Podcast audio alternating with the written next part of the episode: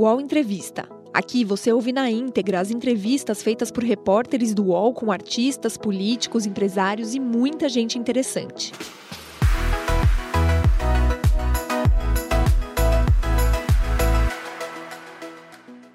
Olá, bom dia a todos e todas. Sejam bem-vindos a mais um UOL Entrevista. São 10 horas e 3 da manhã, aqui nos estúdios do UOL, na Barão de Limeira. E a gente tem o prazer de receber hoje, né, para uma conversa, um bate-papo sobre a, a, política nacional, sobre as articulações do Congresso Nacional, sobre o governo Lula, o presidente nacional do Partido Socialista Brasileiro, do PSB, Carlos Siqueira. Siqueira, muito obrigado pela sua presença, obrigado por ter aceitado o convite do UOL. Eu que agradeço, bom dia a você, a Josias, a todos e todas a Carla também, a todos que estão aqui. Espero poder ser útil de alguma forma na entrevista que está ao alcance das perguntas que vocês me farão. E me acompanham nessa entrevista, Carla. Carla, cadê a Carla que agora está aqui embaixo? Carla Araújo. Carla, bom dia, tudo bem? Tudo bom, bom dia Sakamoto, bom dia Josias, bom dia presidente Siqueira e bom dia a todos. Bom dia, Carla. E Josias de Souza. Bom dia, Josias. Josias, seu tá microfone está desligado. Bom dia a todos, bom dia ao Siqueira, bom dia a quem nos acompanha. Vamos lá, vamos ter uma boa conversa aqui. É, presidente Siqueira, uh, o, o, seu partido PSB, ele ele é, está na vice-presidência da República através do ex-governador Geraldo Alckmin, que também é ministro da Indústria, do Desenvolvimento, né, Comércio. Ele está na, no Ministério da Justiça, através do ministro Flávio Dino, e está no Ministério dos Portos e Aeroportos, através do ex-governador Márcio França. Né? E nos últimos dias a gente, vem, a gente tem acompanhado movimentações por parte do Centrão, no, no, do, dos partidos do Centrão, é, de olho em pastas, né? Uh, no governo Lula, né, para poder até permitir a entrada de partidos como o PP e o Republicanos. É, como é que está essa dança de cadeiras e, o PSB ele pode ser afetado? Ele pode ter que ceder algum ministério? É, Sakamoto, eu não tenho certeza se o, se o PSB será ou se não será afetado. O que eu, eu coloquei a partir dessa discussão, uma certa reflexão de que o que acontece, é, de fato, reflete uma anomalia profunda no nosso sistema político, né?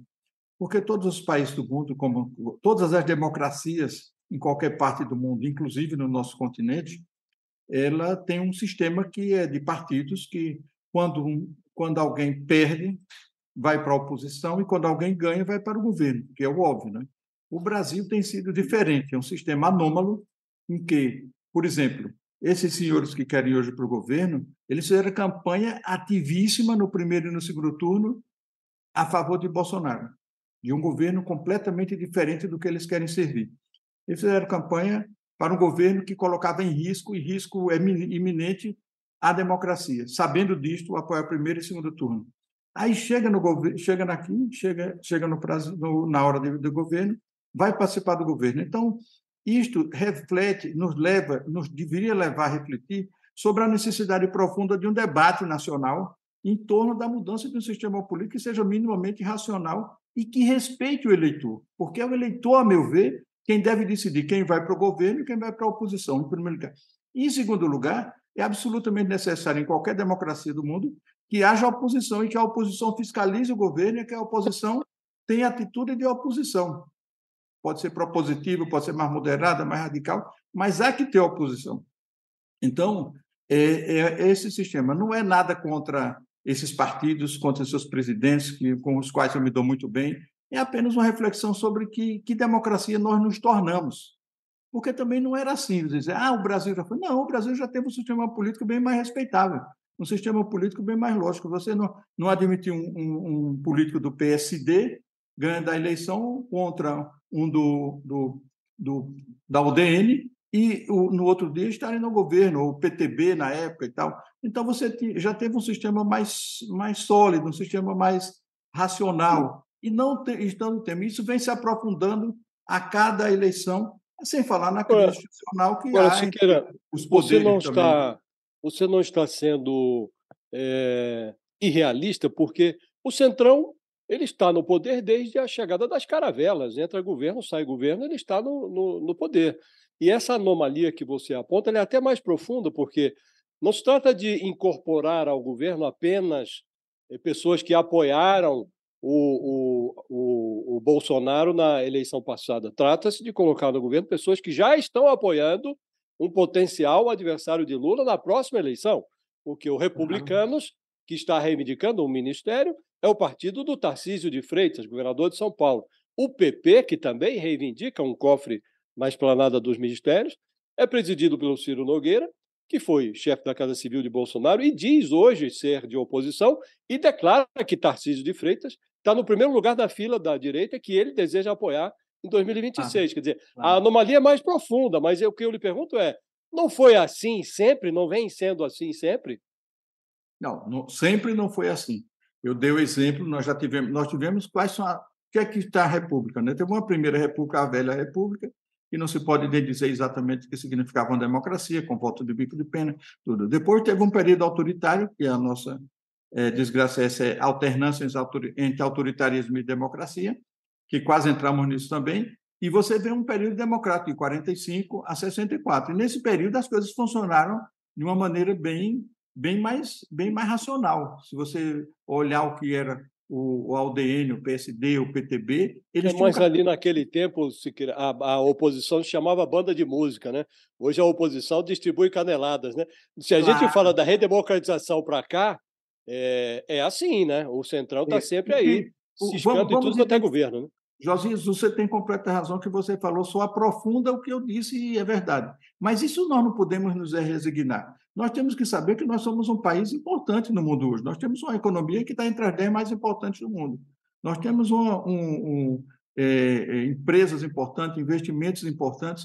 Isso, essa deterioração se aprofundando, ela só nos pode nos causar prejuízo do ponto de vista de pensar o país estrategicamente. Porque se Mas, você Veja só, só um minutinho, deixa eu completar. Então, se você pega um sistema que funciona disso, por isso que o nosso problema é político, o problema não é econômico. Se você não resolve o problema político e deixa ele se aprofundar frequentemente, e sequer se debate, porque você observa o seguinte: se fez uma eleição presidencial com a democracia correndo risco, e ninguém colocou em discussão isso, isso precisa ser colocado numa eleição presidencial.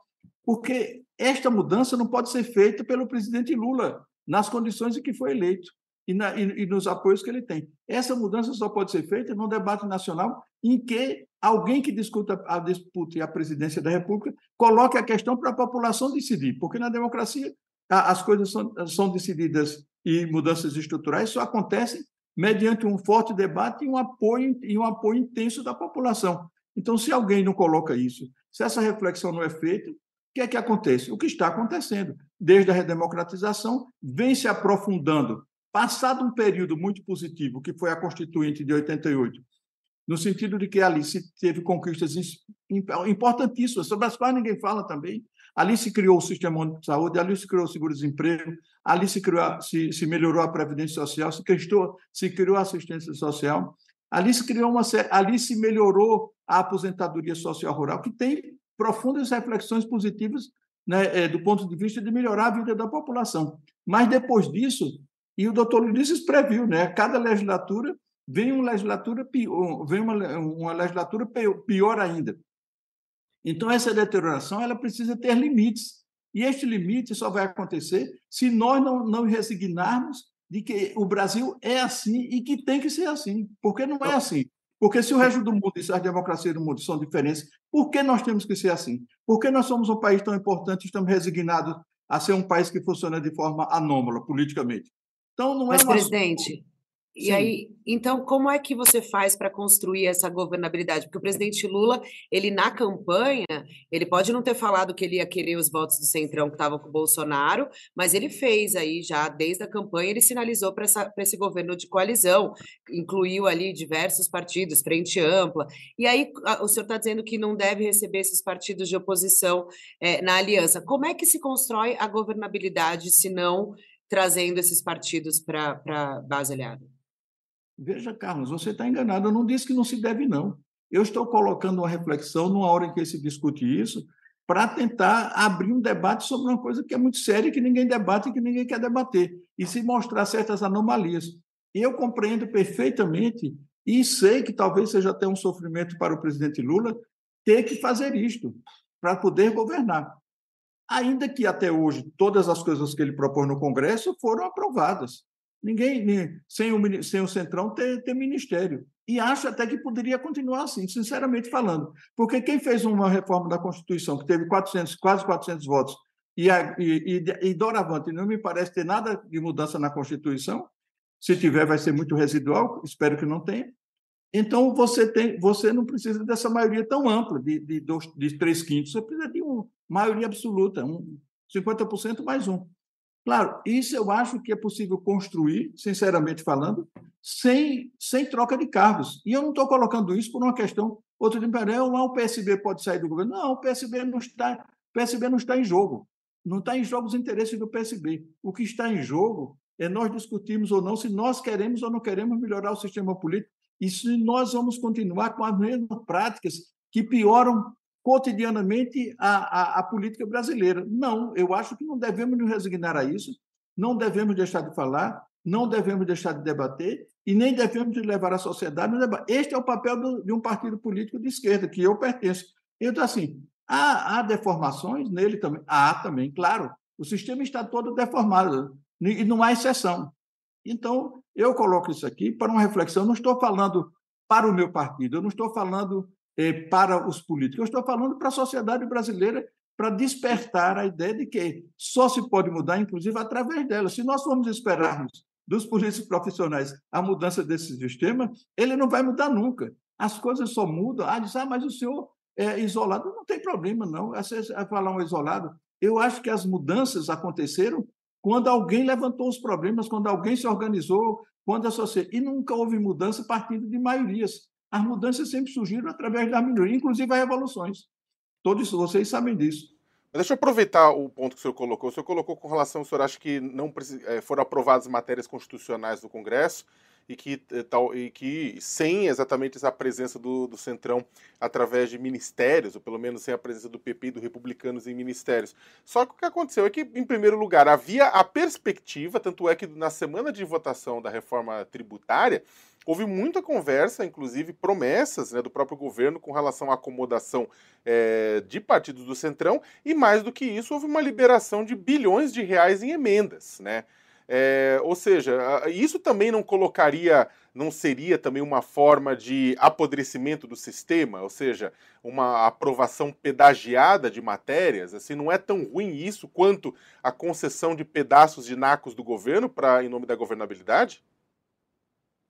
Mas é claro, o, é, esse sistema de emendas que foi criado nas últimas décadas é um sistema completamente anômalo também. Existe um sistema chamado presidencialismo onde o Poder Executivo executa o orçamento e o Poder Legislativo faz leis. Então, foi se criando e se aprofundando agora, você ter uma ideia, são 32 milhões por cada deputado de emendas obrigatórias. Não, não quer dizer que elas são todas mal usadas, não. O que quer dizer é que uma, uma pulverização excessiva, que não obedece a, uma, a um, um planejamento estratégico, que não se diz o que quer fazer, cada um vai fazendo segundo seus interesses eleitorais, isso também é outra anomalia. Essa, essa, essa anomalia ela faz parte do sistema que nós estamos vivendo. Ela nunca fez. O poder legislativo, ou, ou então vamos para um poder, para um, um, um, parlamentarismo, porque isso é próprio do sistema parlamentarista. Mesmo assim, no sistema parlamentarista, se elege um governo que deve estabelecer suas estratégias. E os recursos são concentrados no sentido de um desenvolvimento estratégico que o país tanto precisa. Então, se você olhar as, as principais tecnologias que nós alcançamos no Brasil nos últimos tempos são todas elas do passado, não são desse período que, que nós estamos vivendo, democrático. Você teve a tecnologia de exploração em águas profundas, teve a Embraer para construir avião, teve a Embrapa que transformou o Brasil nesse grande produtor de agrícola que é o nosso país, teve o enriquecimento do urânio, que foi resultado de um acordo com a Alemanha, coisas que ficaram. Nós precisamos entrar ou, por exemplo, a nossa indústria precisa entrar na, na quarta revolução industrial. Nós nos tornamos o país mais, mais conveniente do mundo, porque produzimos alimentos e minérios para tudo que os países desenvolvidos precisam e temos que importar absolutamente tudo que eles produzem. Isso não está certo, isso é uma aberração. Um país com as potencialidades do Brasil e com a agricultura que tem o Brasil, com os minérios que tem o Brasil, podia estar industrializando boa parte desses produtos, inclusive o café, porque já é mais antigo e nós vendemos café em grãos e depois vamos importar café da Itália, da Suíça, de onde quer que seja, onde se faz a, industrialização. Então, nós precisamos tornar o nosso país um país eh, de uma economia competitiva, de uma economia moderna, de uma economia do conhecimento. Então, nós temos uma, uma, uma potencialidade fantástica. Nós temos um tesouro no Brasil que se chama Amazônia. E nós não estamos dizendo a quem quer investir na Amazônia exatamente no que nós queremos fazer. Nós não estamos mandando milhares, centenas de jovens para a Europa, para os Estados Unidos para, ou para o Japão, onde quer que seja, fazer doutorado para depois vir aqui descobrir a nossa a, a biotecnologia, estudar a biotecnologia da, da Amazônia e transformar aquilo em riqueza. A, a, Amazônia vem sendo destruída frequentemente por falta de um projeto para a Amazônia. Esse projeto nós, nós do, do PSB fizemos uma auto-reforma que durou dois anos e produzimos um documento que tem todas essas coisas lá para é, é, sobre é, ciência e tecnologia, indústria, é, programas é, de infraestrutura e tudo mais, mas isso não se discute no Brasil. O que se está discutindo é emenda, o que se está discutindo é se é, é, se é um cargo aqui, outro ali. Não, eu acho que essa discussão está uma discussão muito pobre, ela precisaria ser enriquecida mas é preciso debater, é preciso fazer política. O que eu vi nos últimos anos no Brasil foi uma certa renúncia à política. Você veja que o, o, a questão institucional se diz que o Supremo, que a Justiça tem poder demais, e tem, e que, e que legisla, legisla. Por quê? Porque o, o parlamento não faz o seu dever. Se fizesse, e se não aceitasse, e se tivesse força suficiente, não, não aceitamos isso. Então, quem tem o poder de legislar é o poder legislativo. E, e essas, esse é um acúmulo de deformações que todos nós, brasileiros e brasileiras, precisamos refletir sobre ele. Nós precisamos colocar o país em discussão, nós colocamos o país. E os, os partidos de esquerda, se não colocam, eu, como tive uma formação de esquerda, assim, nós existimos para fazer transformações, nós não existimos para fazer acomodações. Se é para fazer acomodações, deixe que as forças conservadoras façam, porque o conservador não é isso, é conservar o que já há eu, pessoalmente, e o meu partido, não deveria se passar e Ora, Siqueira, esquerda para esse fato, para essa, essa prática. Para falar um português bem, para falar um português bem franco. Por favor. É, é, você menciona uma anomalia, é uma anomalia conhecida. O, o Centrão, quando atendido, ele oferece estabilidade, se contrariado, ele desestabiliza. Isso deu na compra de votos da reeleição do Fernando Henrique, deu em mensalão e petrolão no Lula, antes disso, o Collor tentou trocar os cúmplices dos outros pelos cúmplices dele, caiu. A, a Dilma brigou lá com o Centrão, caiu também. Então, nós estamos diante de um fato consumado. Essa perversão existe e está aí. O, o, Lula foi eleito agora numa campanha em que ele disse: ah, não, se a gente for eleito, vamos consertar o, o, o, o Centrão. Agora dá a impressão de que ele está sendo. É, está se submetendo novamente ao Centrão. Você integra esse governo, o seu partido integra esse governo. Não acha que há uma, uma certa flacidez de propósitos, é, uma vez que, novamente, um governo presidido pelo Lula está se submetendo ao mesmo esquema que vigora há tanto tempo? É, por que o PSB não vai ao Lula e propõe algo de diferente? uma coisa é sugerir aqui, idilicamente, é, uma mudança de, na, na, no sistema político. Outra coisa, estamos aí, o governo está aí e o seu partido integra esse governo. O que fazer? O, o, meu partido integra esse governo, eu acho que deve integrar. Ele escolheu quadros excepcionais para integrar o governo, que estão colaborando com e estão fazendo o seu, dever, o seu dever de casa, e precisa continuar. As contradições, você diz assim, não tem contradição de, do que eu estou dizendo com o fato de participar do governo, porque nós entendemos que nas circunstâncias que o país vive, este governo não só nós devemos colaborar, não só nós devemos apoiar, como devemos colaborar e devemos colaborar, e estamos colaborando com os melhores quadros que nós dispomos. E suponho que toda que tem quem tem que julgar isso é a sociedade. E, e, e as coisas também, Josias, desculpe, mas eu acho que elas não mudam dessa forma. A discussão e administrar contradições faz parte também da política.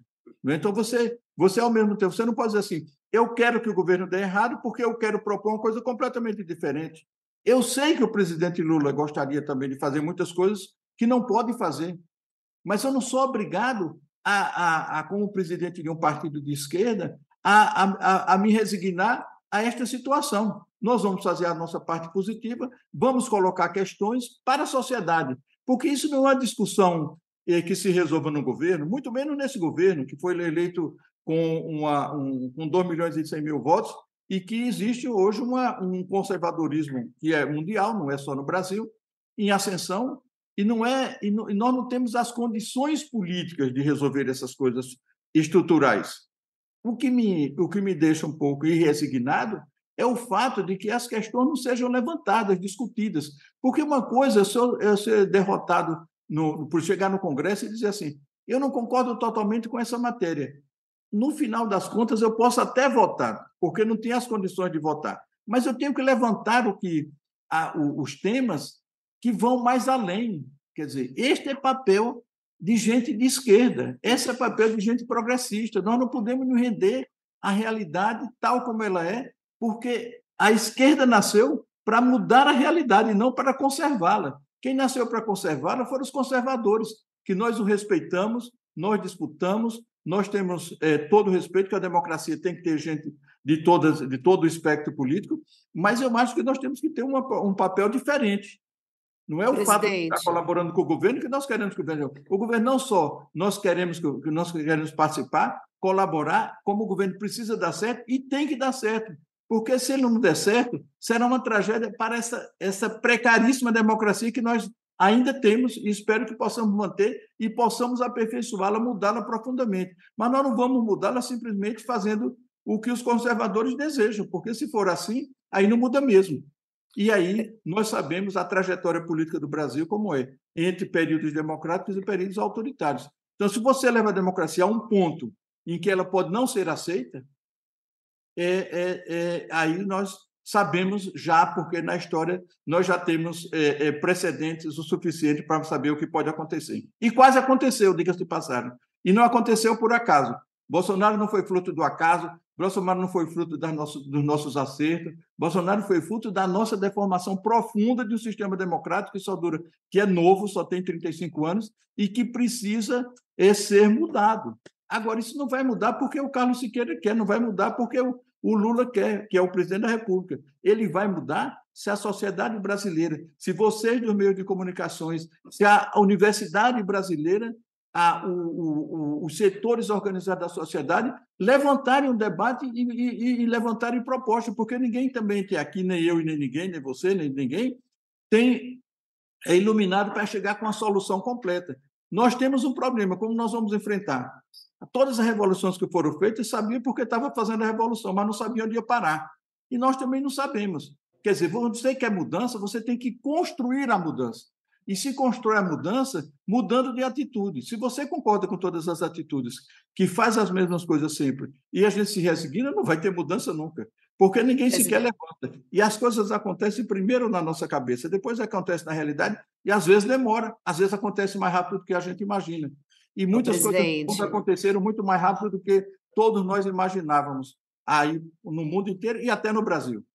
Presidente, mas só voltando ao, PS, ao PSB é, e os ministérios que, que tem é, o Márcio França, Flávio Dino e Geraldo Alckmin. É, a gente, o senhor sabe que essas discussões estão acontecendo, né?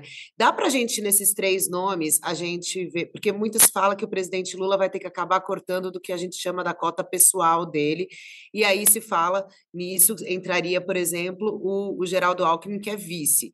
É, ou o senhor acha que o Márcio França Talvez, seja o nome do partido com mais chance de, digamos assim, deixar a pasta, já que Flávio Dino também é muito próximo de Lula. Como é que o senhor avalia esse, os três nomes é, em termos de força para permanecer no, no cargo? Eu acho que essa avaliação deve ser feita pelo próprio presidente. Sim, mas eu gostaria da sua. Sim, mas eu não vou, eu não entro nisso. Eu nunca indiquei cargo para lugar nenhum. Existem aqui várias pessoas do governo em cargos os mais diferentes eu desafio que alguém tenha dito que fui eu que indiquei. Não indico. Eu acho que isso é uma tarefa do presidente da República exclusiva, que nós vamos apoiar o governo com três, com dois, com um, sem nenhum cargo, porque é necessário apoiar por razões maiores. Agora, o presidente achar que deve mudar A, B ou C, ele muda. É o direito dele mudar. Eu não concordo com mudança, não é por, por, pelo PSB, não. O PSB, inclusive, tem, tem três ministérios e, e, a decisão de ter esses três ministérios foi do presidente da República, não foi do PSB. O PSB não reivindicou esses três ministérios que tem, não. O presidente resolveu, resolveu porque reconheceu que o PSB foi um partido importante para a construção e para a derrota. O PSB eh, trouxe o presidente, o ex-vice-presidente Geraldo Alckmin, colocou, ele foi fundamental para construir isso. O PSB tem uma trajetória. E outra coisa, não se faz política apenas com matemática o PSB lá no governo de João Goulart teve muito mais representatividade do que meia dúzia de deputados que ele tinha, pela qualidade dos seus membros, pelo que eles colocam, pelos que eles fazem. Então, o que tem se julgado é se o trabalho que eles estão fazendo está bem ou não. Se é, há, alguma coisa que não esteja certa, que se diga, que seja objetável. Porque nessa discussão também precisa se ter transparência. A sociedade assiste o presidente exercer o seu poder, mas ela também quer compreender as razões das decisões. Pode tomar sem dar satisfação nenhuma mas não, a mim não me parece correto. Não, vou fazer essa mudança por isto, isso, isso. Não consigo governar, tenho que tirar fulano, cicrano e beltrano. Agora, eu, como presidente do partido, me chamar, não. Ah, decida o que vai fazer. Então, presidente, mas só para entender um pouco o que o senhor acabou de falar é, na pergunta da Carla, o senhor falou assim, olha, a gente não pediu cargo, né, tudo isso, mas política ela é via de mão dupla e ainda mais uma uma, um governo construído cuja base é PT e PSB, é presidente e vice-presidente, ou seja, aliados desde primeira hora. Se também se o PSB ficar sem é, é, uma, um, uma representação efetiva no governo, o senhor pode achar que não, isso é tudo bem, mas as bancadas no Congresso Nacional vão reclamar também. Né? Certamente, eu, até porque, conversando com as bancadas, muitos falam: olha, o pé Flávio Dino não é representante da bancada do, do, do, PSB nem do partido, é cota pessoal do Lula. Alckmin é cota pessoal do Lula. Nossa representação efetiva seria com o ministro Márcio França. Né? Então, se o ministro Márcio França sai, isso significa uma sinalização ruim para. Pode ser não para a visão do senhor, mas na base do partido é uma sinalização ruim porque falta uma coisa de mão dupla, não? Eu, francamente falando, eu acho que é a sinalização ruim de qualquer um deles sair porque os três estão dando certo nos ministérios que estão ocupando. Agora, se o presidente quiser tirar, é outra coisa. Você vai, você vai agradar ou desagradar a bancada. Essa bancada do PSB também não vai votar e deixar de votar por conta disso, não. Pode ter certeza disso. Agora, na verdade, eu acho que não devia tirar nenhum dos três. Isso eu acho. Porque estão dando uma boa colaboração. Assim como não deve tirar de outras partes que estão dando muito certo. Agora, o presidente, cabe a ele e a sua equipe fazer uma avaliação com liberdade para ver que alteração precisa fazer, que é obrigado a fazer por razões eh, de governabilidade, ele tem todo o direito de fazer isso. Agora, que eu possa concordar com isso, eu não concordo, porque acho, acho é, é, complexo e, e, e, não acho justo. E se o PSB está. Olha, essa história de dizer que não representa o PSB não é verdade. Todos eles representam muito bem o PSB. Eu, quando fui falar a primeira vez, o presidente Lula me chamou para tratar de assunto de ministério. A primeira coisa que ele foi reclamar porque o PSB estava dizendo que Flávio Dino era uma cota pessoal dele. Eu disse: não, o PSB não está dizendo isso. Uma pessoa do PSB falou isso e eu vou lhe mostrar. Abri o meu celular e mostrei a mensagem que eu acabava de passar para um jornalista que, que me perguntava: eu disse, não, o Flávio Dino é um, car, é um, é um nome, é um quadro excepcional o presidente Lula terá sorte de se escolher ele para ser ministro da Justiça e nós estamos felizes com a escolha dele. Pronto, final. Então, aí o presidente Lula, porque ele reclamou disso. Ah, vocês estão dizendo que é cota pessoal? Não estou dizendo nada. Um membro do partido foi, eu liguei para esse membro do partido e reclamei. Digo, não deve, deve deixar o presidente escolher quem ele quiser. Não tem problema. Nós podemos dizer, olha, tem esse, esse, esse aqui. Escolha, e ele escolhe, e ele escolhe quem ele quiser. E foi sempre assim. O PSB, quando discordou de, de governo, aconteceu no governo da presidente Dilma. Vocês sabem disso. Nós entregamos dois ministérios e 53 cargos federais, muitos deles importantes. E, e passamos a fazer a oposição e passamos a lançar um candidato à presidência da República, que foi o nosso querido Eduardo Campos. E, infelizmente, todos conhecem a história trágica que aconteceu, mas eu acho que é a nossa é a nossa prática. Nós estamos preocupados com isso, porque essa discussão é muito pequena para ser levada nesse nível. A coisa tem que ser levada num nível um pouco mais um pouco mais acima de visão, tendo, em primeiro lugar, preocupação em resolver problemas do país que não que precisam ser discutidos e precisam ser resolvidos, e são muitos. Inclusive, há muitos problemas brasileiros que podem ser resolvidos num espectro político muito largo, com gente de todos os espectros políticos. Há, há, solu... há problemas do Brasil com os quais ninguém pode ser contra. E são esses problemas que eu acho que deveriam ser identificados para que se procure uma solução conjunta. Alguém é contra a modernização da indústria brasileira? Será que uma lei que o presidente da República, seja ele quem for, manda para o Brasil para tornar a indústria mais competitiva, para ajudar a, a, a iniciativa privada a fazer investimento, para dar segurança. Se alguém pode ser contra, não pode. E há muitas coisas no Brasil que se pode. Será que fazer infraestrutura no Brasil, que tanto precisa, alguém pode ficar contra? Não. Então, no momento em que há é, dificuldades políticas, tem que se procurar coisas, e eu acho que o presidente, de alguma maneira, tem procurado isso, mas ainda é insuficiente para tratar de, de, de resolver problemas essenciais que estão pendentes na agenda política do Brasil. Siqueira, na, na política, partido que só ambiciona o poder erra o alvo, mas se o partido não exibe algum apetite pelo poder, acaba virando alvo. Né?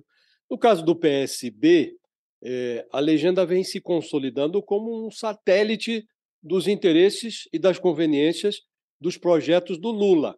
Houve o, o, o, aquela janela representada pelo Eduardo Campos, cuja candidatura presidencial foi abreviada pela tragédia. Agora, hoje, há um quadro que vem se destacando muito no governo, que é o Flávio Dino, no Ministério da Justiça, e subitamente começou a surgir no noticiário a, a informação de que o Lula já cogita é, mandar o Dino para o Supremo.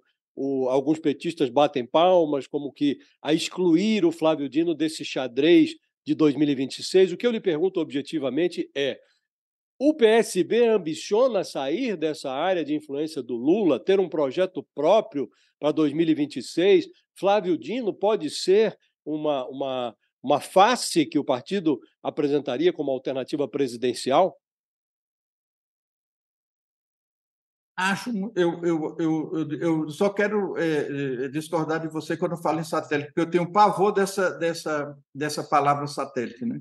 Nós somos um, parti, um partido da história republicana desde 1947, com o interregno da ditadura que ficamos na ilegalidade, mas nunca fomos satélite de ninguém. Nós nos comportamos como um partido, ainda que seja um partido relativamente pequeno eh, ou médio, mas não somos satélite de ninguém. Nós temos ideias próprias, programa próprio e identidade própria. Nós não nos confundimos, nós temos várias identidades com o PT. É isso que nos leva a estar em quase todos os governos dele, mas nós também nós temos diferenças e essas diferenças são absolutamente claras. É, você vê agora no plano internacional, nós tivemos duas, duas, duas diferenças claríssimas e públicas, porque acho que isso precisa ser publicidade.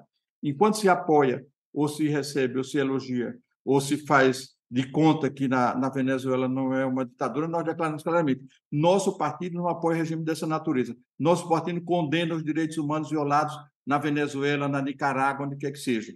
Então, nós temos as nossas diferenças e temos muito mais ponto em comum com o PT, é verdade. Mas não somos satélite nem de PT, nem seremos de ninguém.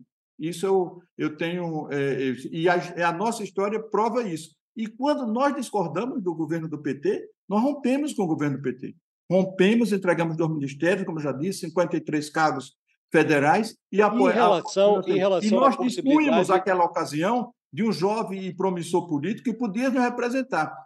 Podemos, lá na frente, dispor de outro. Temos vários, você apontou um deles, que é excepcional. Agora, eh, nós não vamos, nós não vamos eh, eh, fazer irresponsabilidade. não é fácil você fazer política pensando no país em primeiro lugar. O poder é uma alternativa e nenhum partido pode abrir mão do poder. Todos os partidos querem. Por isso que eu estou dizendo. Nós queremos sim participar do governo, nós queremos sim continuar com os. Agora, se a candidatura do Bolsonaro serviu para alguma coisa é, Siqueira, foi para mostrar que é, pequenos partidos podem construir uma alternativa ah, presidencial pode. no Brasil. É, o que dúvida. eu lhe pergunto objetivamente é se o PSB pensa nisso para 2026 e se o Flávio Dino, que tem tido aí um destaque no governo, pode ser a face do partido numa eventual disputa presidencial ali na frente. Ou se o PSB já está considerando, porque o Lula já disse que é, é, tem a pretensão de ser candidato à reeleição se o PSB novamente vai apoiar Lula. Eu, eu, não posso, eu não tenho não sei dizer se o PSB vai apoiar ou não vai apoiar Lula. Não sei dizer sequer, nós, nem eu nem você sabemos se ele será é, candidato à reeleição. Ele é um senhor já de 77, 78 anos. Daqui é, ele diz, né? 80, ele já disse algumas vezes, né? Que será. Vai né? ter um presidente. Pode mas ser. Se, né? é, que pode ser.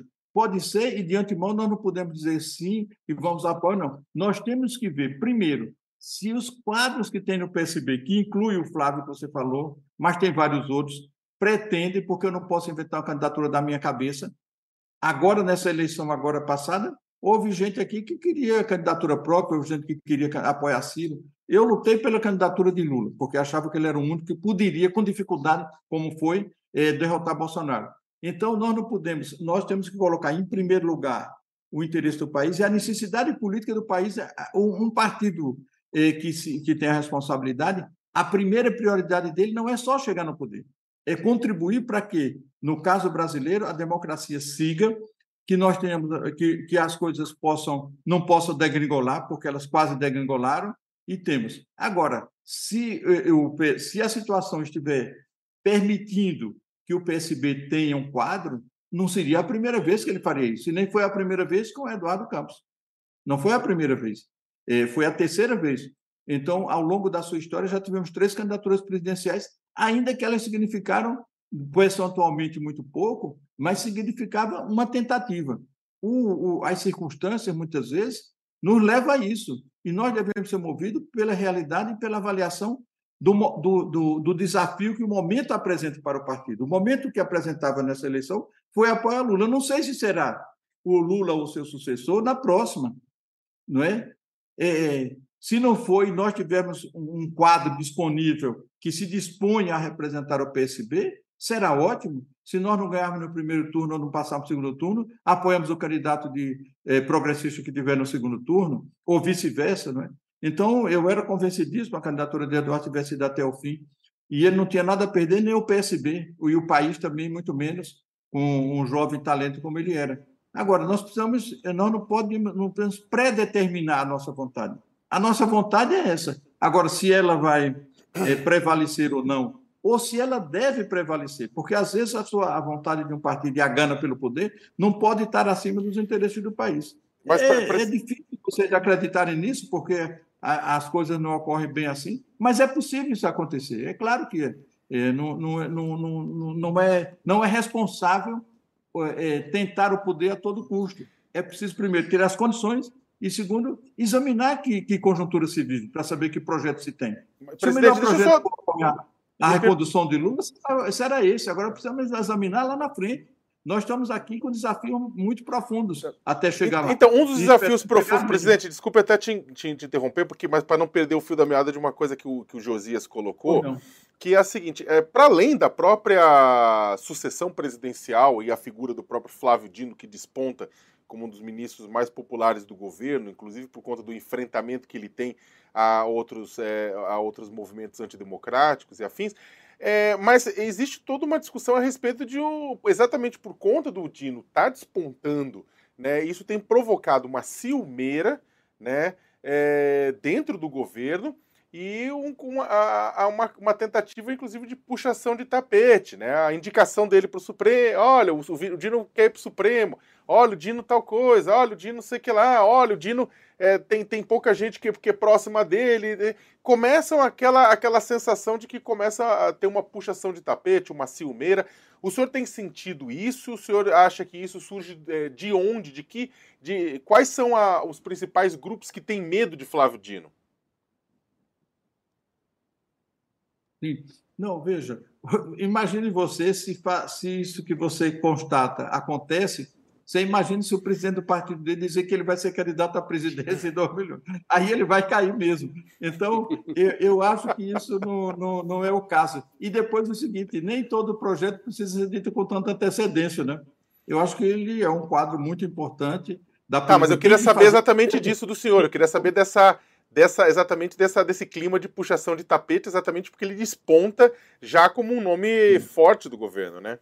Bom, para ser franco, o, o, o, ministro Flávio nunca me falou de alguém fazendo isso. É, se comenta, vocês da jornalista constatam coisas aí por aí, mas eu não sei, ele nunca me falou isso e, e eu não, não entraria nisso. Acho que a, a disputa política, acho que seria um erro crasso, um erro muito grande, uma perda se ele aceitasse para o Supremo.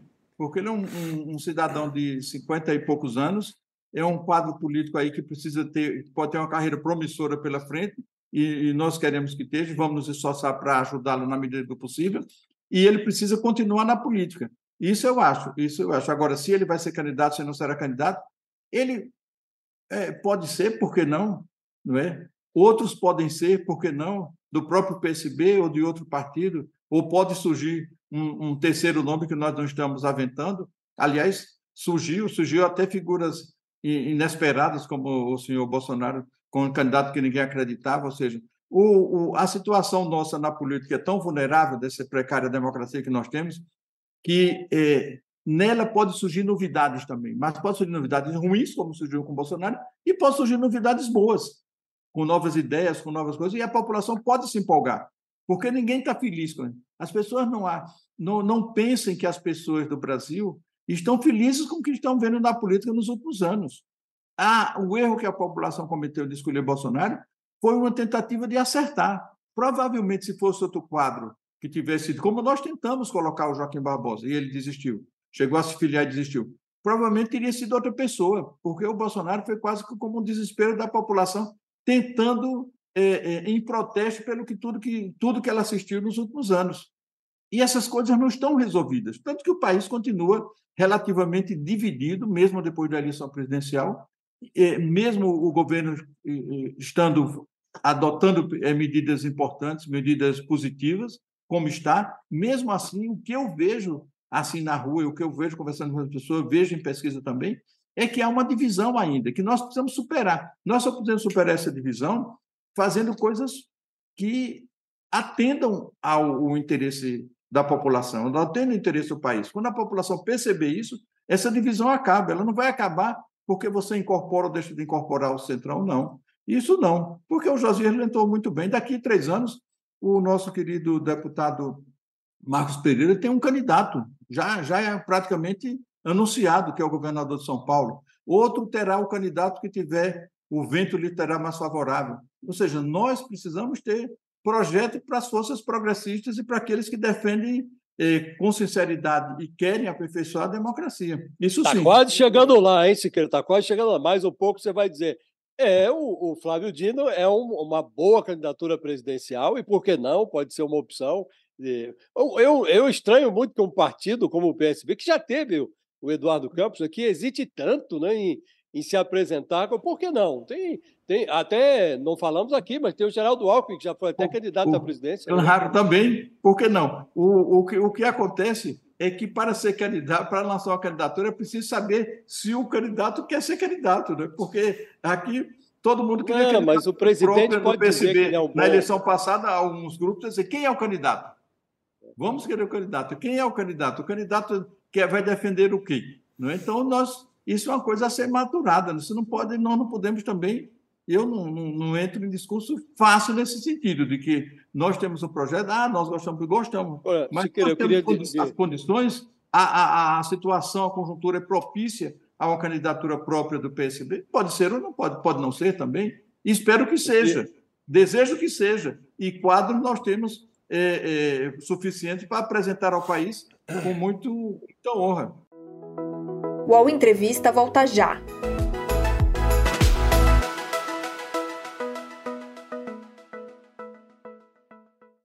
Oi, eu sou o Edgar Piccoli e trago boas notícias. Isso, Trago Boas Notícias é um podcast original Spotify produzido pelo UOL para você se informar e relaxar. As histórias que eu conto aqui são de Ecoa, a plataforma do UOL por um mundo melhor. De segunda a sexta-feira, às seis da tarde, tem um novo episódio grátis no Spotify e no UOL. Dá também para baixar e ouvir offline, quando você quiser queria lhe fazer uma pergunta muito objetiva sobre um caso é, que está em discussão. É, como você disse, jornalista fica procurando é, notícia e descobre coisas. Né? E uma das, uma, das é, considerações que o governo faz no momento é para acomodar aí o, esse partido republicano, o partido do Tarcísio de Freitas, cogita-se a hipótese de entregar o, o, Ministério do Geraldo Alckmin, que é o ministério que cuida da indústria. Né? Já foi, inclusive, ocupado esse ministério por esse partido, o Republicanos. Né? O que eu queria lhe perguntar é, é costuma-se dizer que não, não é conveniente botar no ministério pessoas que você não possa demitir. Né? E o vice-presidente é indemissível, porque foi eleito como presidente. Mas o Lula já fez isso lá atrás, com o Zé de Alencar, botou é, como ministro da Defesa e depois tirou.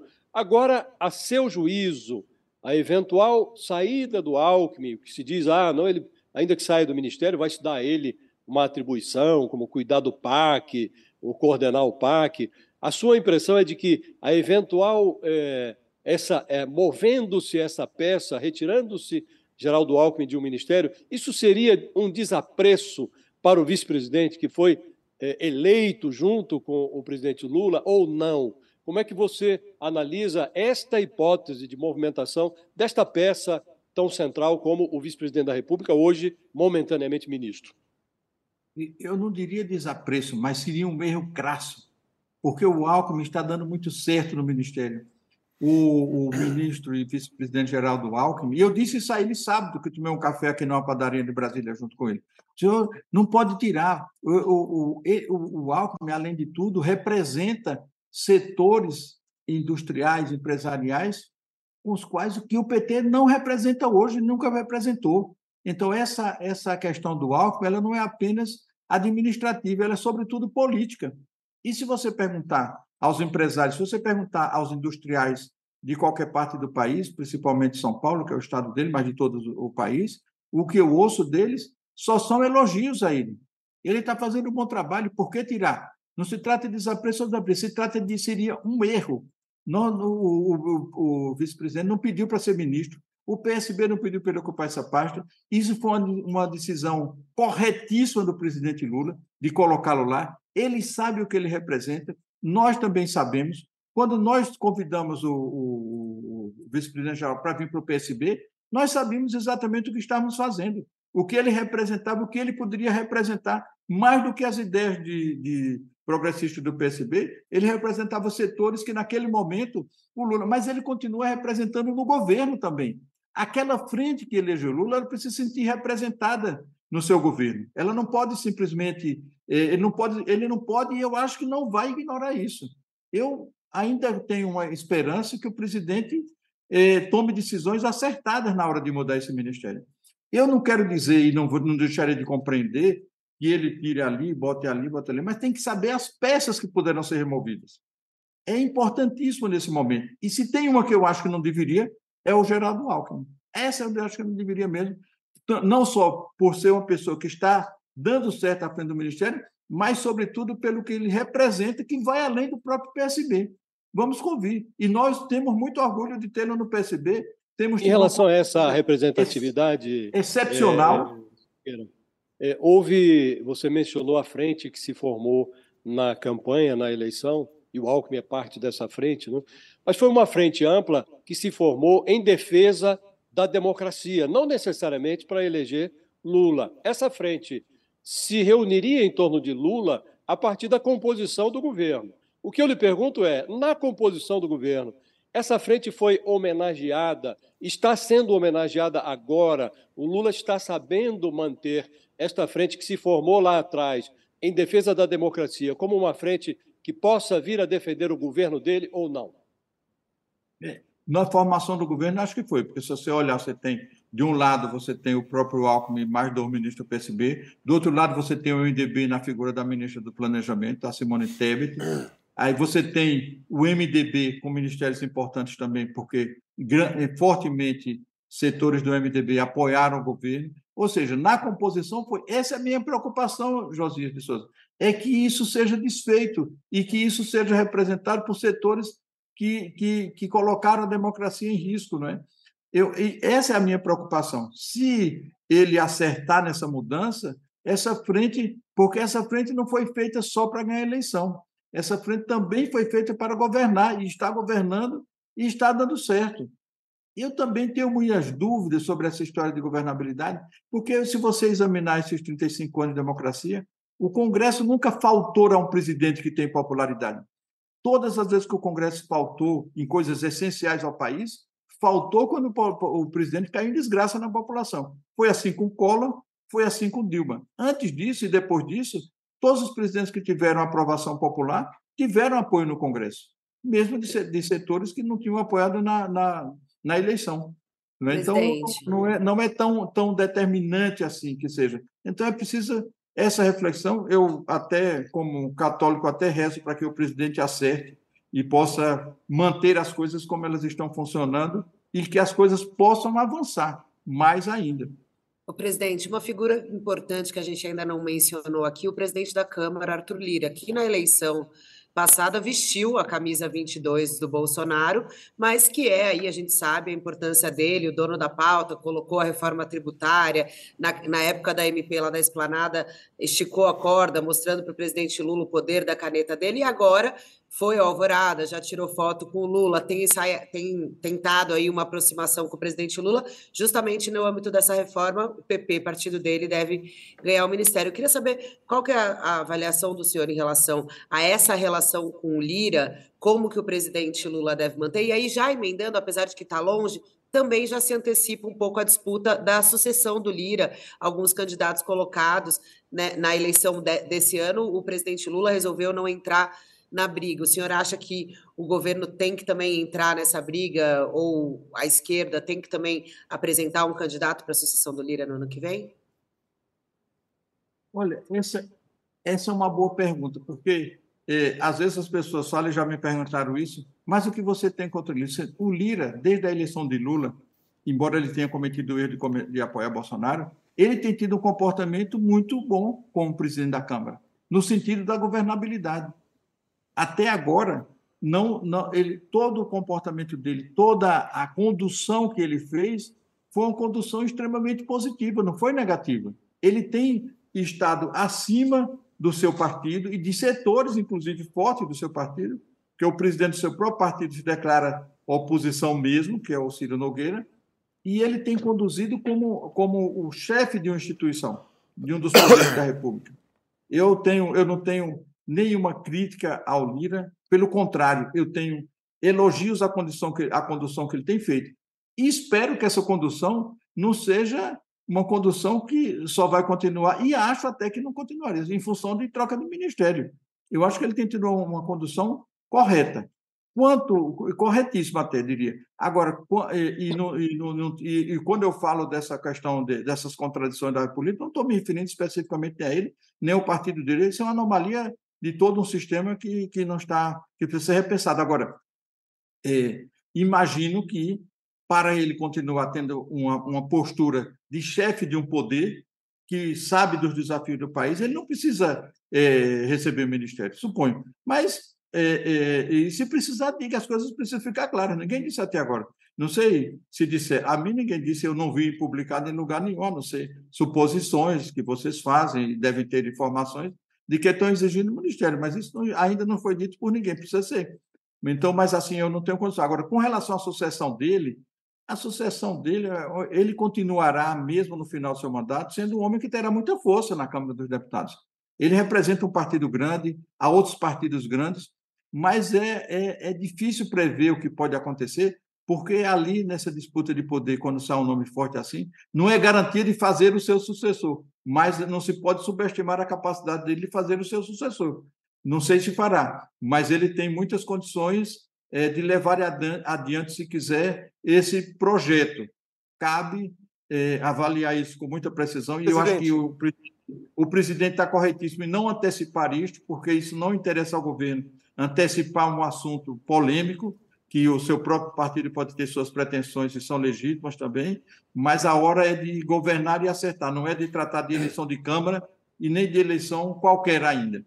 Presidente, mas não é uma certa contradição, com todo respeito, porque o senhor, tá, o senhor, no começo da nossa conversa, o senhor fez uma defesa veemente a respeito da importância da, de determinadas bandeiras né, que são relacionadas ao seu partido, que são relacionadas à esquerda, serem levantadas, né, serem colocadas, afinal de contas, é, é, esse, esse campo, né, dentro do campo dentro do campo democrático, ganhou as eleições. Ao mesmo tempo, o senhor está fazendo uma defesa da, do Arthur Lira como, uma, como, como, um bom condutor do processo, mas o Lira mesmo colocou em diversas vezes, falou, olha, as pautas que forem que nós é, é, analisarmos como positivas ao Brasil, principalmente as pautas econômicas, eles vão abraçar, né? ele mesmo vai abraçar. Agora, pautas que, ele, que, ele, que, que foram consideradas como ideológicas, tipo, cá entre nós, pautas mais à esquerda, né? Aí não serão abraçadas, né? não serão defendidas como as pautas econômicas. Não é uma certa contradição para o senhor que o senhor acabou de fazer uma defesa veemente da importância dessas bandeiras de esquerda serem empunhadas e fazer uma análise positiva do presidente da Câmara que claramente falou que essas pautas não vão ter tanto espaço? Então, aí, aí, aí tem um problema que você coloca que eu acho que é perfeitamente explicável vamos separar partidos de governo, né? porque os partidos têm funções muito mais amplas e muito mais é, que, que, vão ao longo do tempo do que os governos. O governo tem uma situação específica que é ruim para ele. Nossa conjuntura política do governo é uma, conjuntura é, negativa, porque você observa que o partido que ganhou a eleição presidencial e, e teve, 30, teve 30 deputados a menos do que o que perdeu. Então, não é uma pauta positiva e nem é uma pauta progressista. O que nós estamos tentando fazer, e nem nada que foi feito, foi mudança. Tanto assim que não tem mudança estrutural nenhuma a ser proposta. Isso não nos impede, como partido, como instituição e como esquerda que somos, ou centro-esquerda, no caso do PSB, de colocar as, as, as pautas progressistas e discutir. Isso não quer dizer que na hora H eh, você vai faltar ao governo, porque, e também não significa dizer que eu não posso elogiar a postura dele como chefe da instituição a postura ideológica dele é antagônica à nossa. Isso é evidente. Isso é evidente e isso precisa também ser discutido, porque o que ele, o que ele aceita como coisa fácil é, é Agora, também nós não podemos querer transformar o Arthur Lira num membro do PT, nem do PSB, nem de esquerda, porque ele sempre foi de direita mesmo. Então, nós sabemos disso. Agora, entre, entre esquerda e direita, há muitas coisas que podem ser resolvidas é, é, institucionalmente bem, bem, bem encaminhadas. E até agora ele tem encaminhado. Agora, você tem razão, e eu, eu, eu sou partilho completamente. Ele é um homem que tem uma visão conservadora, liberal da economia, da sociedade, do mundo. Nós temos outra visão. Nós não precisamos explicitar isso, mas não, nós precisamos ter senso prático também. Dizer, na hora que tem que fazer um, um acordo, Agora, mas não precisa ser necessariamente em troca de cargos sinceramente. Siqueira, eu acho queria, até que ele compreenderia. Eu queria adicionar algum veneno até a, a, ao paradoxo apontado pelo Sakamoto, porque Por do modo como você se expressa, parece que o Arthur Lira está graciosamente é, apoiando as teses que são positivas para o país e apoiando o governo, e é, desconsidera-se, aqui no seu argumento, o fato de que a Codevasf, que é um ninho de perversões, foi exigida pelo grupo do Lira e o Lula manteve na Codevasf a mesma composição que herdou do Bolsonaro e continua sendo a Codevasf um ninho de perversões.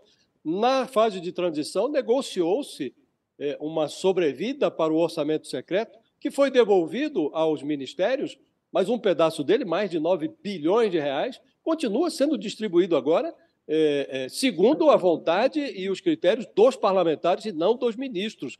Quer dizer, não há muita perversão aí neste relacionamento que você é, classifica como republicano, que o Lira está acima dos partidos, agindo como presidente de uma instituição. Não está muito bonito esse enredo é, é composto por você, não? Você pode ter razão, não 100%, mas alguma você tem. E eu, eu, eu de concordar, talvez eu tenha exagerado um pouco, assim, no, no afã de mostrar, porque as pessoas estão me questionando se você tem alguma coisa contra ele, não é isso. Mas, de fato, essas, essas aberrações que você levantou existem. E elas são as aberrações que fazem parte dessa fórmula que foi criada no Brasil no sistema político e é muito negativa. Agora, não posso dizer que, como chefe da instituição, nada obstante essas essas, essas questões que você levanta com toda precisão e com, e com vontade, ele tem agido no sentido de aprovar. Você veja, se fez o, o, a reforma política, se fez, se aprovou várias leis, se aprovou o orçamento, aprovou, nesse sentido que eu falo. Eu acho que talvez eu tenha, você tenha completa razão e eu tenha sido excessivo nos elogios. Nos elogios que que, eh, fazendo as diferenças político-ideológicas que temos nós, socialistas, e, e ele, com, to, com todo o seu direito de ser diferente, não é? Porque estamos numa democracia, felizmente, mas é, essa, essa, essas aberrações que você levantou. Eu não me lembrei na hora, você me lembra em boa hora e eu concordo plenamente com elas. Acho que elas precisam que tem isso também, não é? Mas isso não, não, não de, me deixa de fazer uma apreciação que, como chefe do poder, ele tem colaborado. Podia ser bem pior. Imagine você se ele se comporta como o. foi da Dilma, o presidente da Câmara? Eduardo Cunha. Eduardo o Eduardo Cunha. Cunha. Como o Eduardo Cunha. O Eduardo Cunha levou a uma situação extrema e, de, e, e promoveu a ingovernabilidade da, da presidente Dilma Rousseff. Claro, ela cometeu inúmeros erros que o Lula jamais cometeria, mas não precisava levar aquilo se ele tivesse uma visão institucional capaz de, de, de colocar o país à frente, acima da, da, das diferenças que separavam o governo e o presidente da Câmara. E eu, o Arthur, nesse sentido, tem feito isso. Apesar de todas essas coisas que você coloca serem coisas corretas, eh, constatações corretíssimas e que precisam também eh, ser corrigidas. Eh, Conversamos nessa manhã de quarta-feira com o presidente nacional do Partido Socialista Brasileiro, PSB, Carlos Siqueira. Presidente, muito obrigado pela essa hora que o senhor concedeu ao UOL Entrevista. Um bom dia. Bom dia, é, Sakamoto, Josias, Carla, Araújo. Foi um grande prazer estar com vocês. É, espero que seja de alguma utilidade o nosso debate e que outros possam acontecer também com outras pessoas no sentido do, de, de pensar o nosso país é, no presente e para o futuro também. Certamente Bom dia foi. a todos vocês. Certamente foi. É, Carla, muito obrigado e um abraço para você. Obrigada, Sakamoto. Obrigada, presidente. Um beijo, Josias. Até mais. E um abração, Josias. Obrigado. Abração, abração para você, Sakamoto. Beijo para Carla. Josias, obrigado Carla. ao Siqueira. Obrigado a quem nos acompanhou também. E nós ficamos por aqui. Daqui a pouco, ao meio-dia, você acompanha o Wall News com as notícias do dia, as notícias mais quentes, o que está acontecendo nesse nosso Brasil. Até daqui a pouco. Tchau, tchau. O UOL Entrevista e outros podcasts do UOL estão disponíveis em uol.com.br/podcast. Os programas também são publicados no YouTube, Spotify, Apple Podcasts, Google Podcasts e outras plataformas de distribuição de áudio.